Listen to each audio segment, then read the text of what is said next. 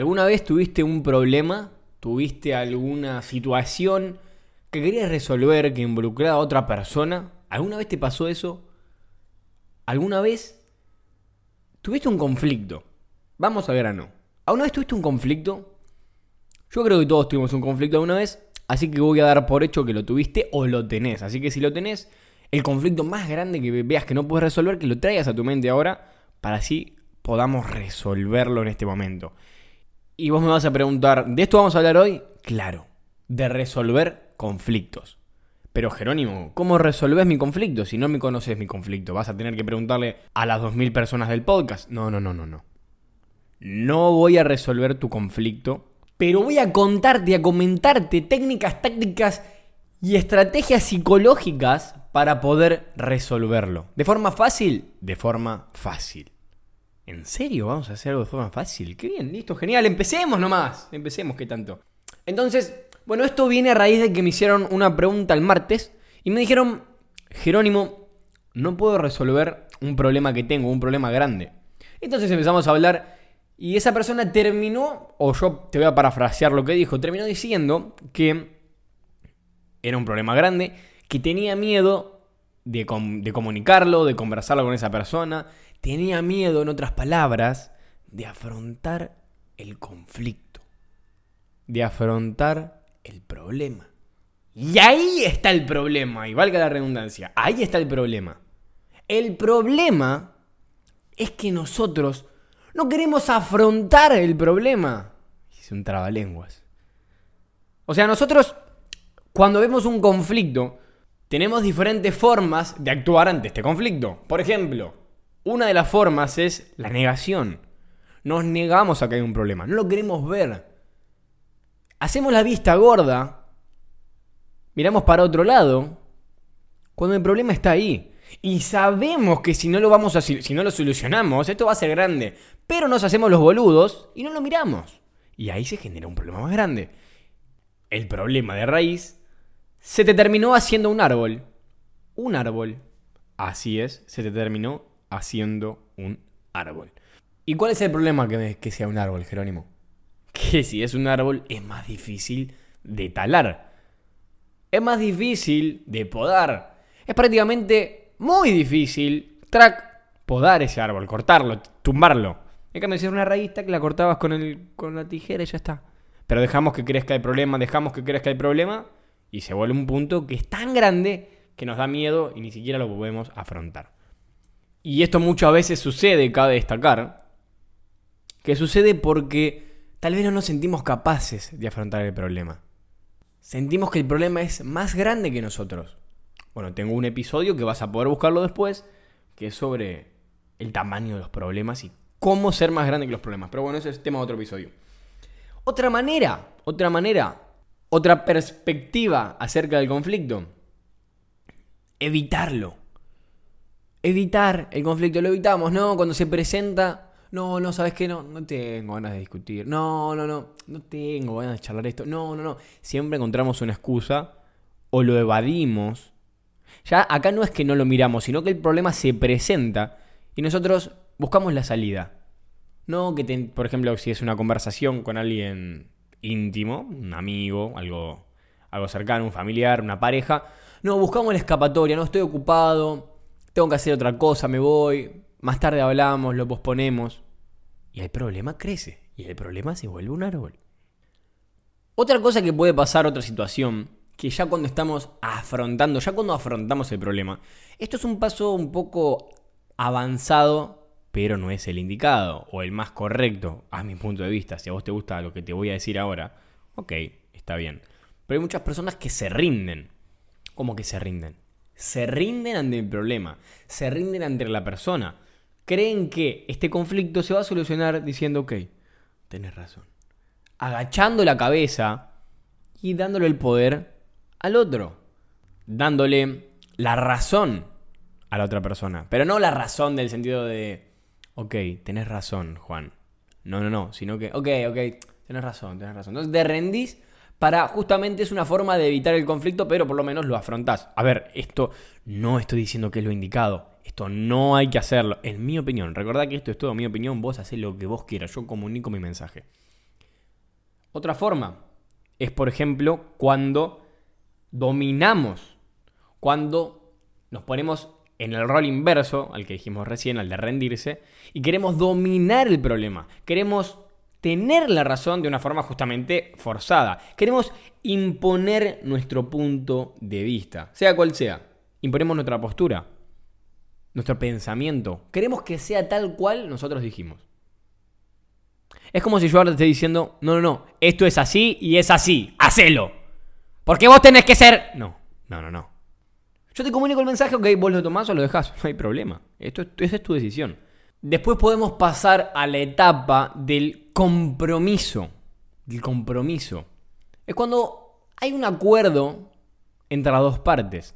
Las dos partes ceden. Pero no ceden de, ok, ceder de, ok, yo cedo y el otro gana. Porque tenemos esta, esta malinterpretación de que la otra persona, cuando cede, yo le estoy ganando. O cuando yo cedo, ella o él me gana. Y no es así, debemos entender que esto es un ganar-ganar. Ganar, ganar. Los dos ganamos, sin resentimientos, sin rencores. Los dos cedemos, los dos ganamos. Esto es algo, es algo, es una resolución correcta y es uno de los tipos de resolución de conflicto. Pero hay más. Por ejemplo, votar, por ejemplo, en una organización o justamente en el país, hay un conflicto, quién es el presidente no, se vota. Se vota, gana la mayoría. ¿Está bien, está mal? No sé. Depende, pero es uno de los métodos de resolución de conflicto. Si tenés, si, si, antes que negar un conflicto, votá. No es mi forma preferida, ni la uso, pero si tenés que resolver un conflicto, votá. O sea, no lo evites. No lo evites. No evites el problema de votar al presidente. Voy a votar, rompe boleta, no es que no, no, yo no me, interesa la política. Anda a votar, rompe la boleta, informate de la situación. Ok, no hay problema, si no te gusta nadie, no pasa nada. Pero no evites el conflicto. No, no me gusta esto de, votar presidente, me estresa. No. Anda, informate, no te gustó nadie, perfecto. No hay ningún problema. Nadie te, nadie te va a matar por romper boletas si estás en Argentina o votar en blanco en otro país. No conozco las, las leyes de otro país. Pero calculo que deben ser similares. Entonces, Llegamos a la última etapa de resolución del conflicto. Y todo lo que hablamos hasta ahora son cosas que nos pueden pasar. Repito, cosas que nos pueden pasar a lo largo de, esta, de este análisis de cómo nosotros afrontamos el conflicto, los problemas. Ahora, viene esta parte que es la resolución o disolución de un conflicto. Cuando hay una resolución de un conflicto, significa que el conflicto es real. Pero ¿cómo, Jerónimo? Todos los conflictos son reales, por eso son conflictos. Y no es que esté loco, sino que es cierto que los conflictos pueden ser reales o pueden no ser reales. ¿Y cómo es esto de que los conflictos no son reales? Es porque vemos las cosas de una forma diferente, porque tenemos una percepción diferente. ¿Y cómo es esto de la percepción diferente acerca de un conflicto? Es muy raro lo que me decís. Ponete a pensar esto. Por ejemplo, cuando hay peleas que yo no las entiendo, no las entiendo. Yo antes era así, pero bueno, gracias a mí cambié. No gracias a Dios ni a nadie, sino a mí. Eh, me peleaba por el fútbol. Hace dos o tres años. No, porque yo era de Boca y el otro de River. Ok, son diferentes puntos de vista. Diferentes puntos de vista. Ahí no hay ningún conflicto. Simplemente son diferentes opiniones, diferentes pensamientos diferentes observaciones acerca del mismo tema. Si vos sos de Boca y yo soy de River, son dos clubes de acá de Argentina, los más grandes, digamos. Si sos de otro club, bueno, capaz que no te guste esto, pero son los más conocidos a nivel mundial. Y si vos sos de River y yo soy de Boca, obvio que tu club para vos va a ser mejor y el mío para mí va a ser mejor y sí, yo te voy a ganar a vos. Y es una estupidez, porque no hay ningún problema real. No hay ningún conflicto real a resolver es un conflicto ficticio que nosotros armamos con el simple hecho de enriquecer nuestro ego, de ver cuál es el mejor equipo. Y ahí es cuando hay que tener cuidado porque se pueden destruir relaciones.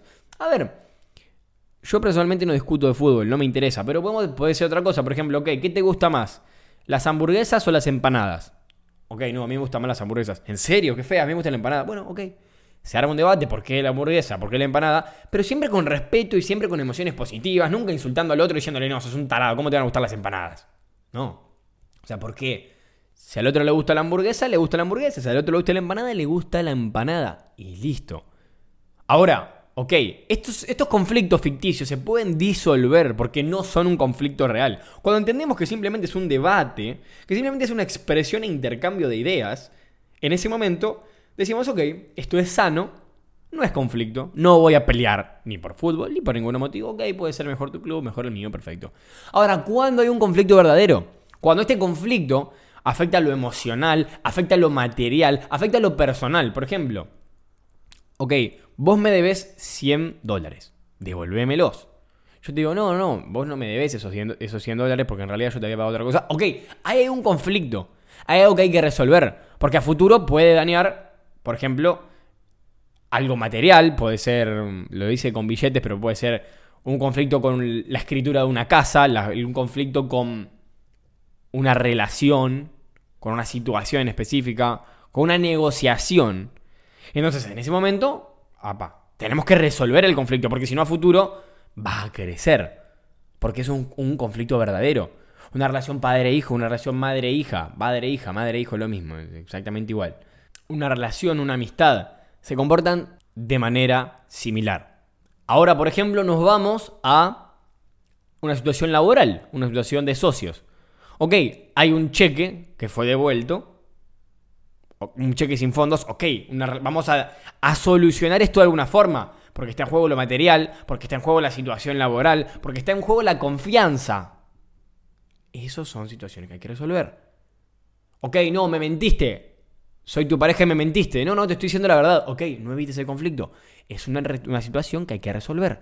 ¿Cómo se resuelve el conflicto?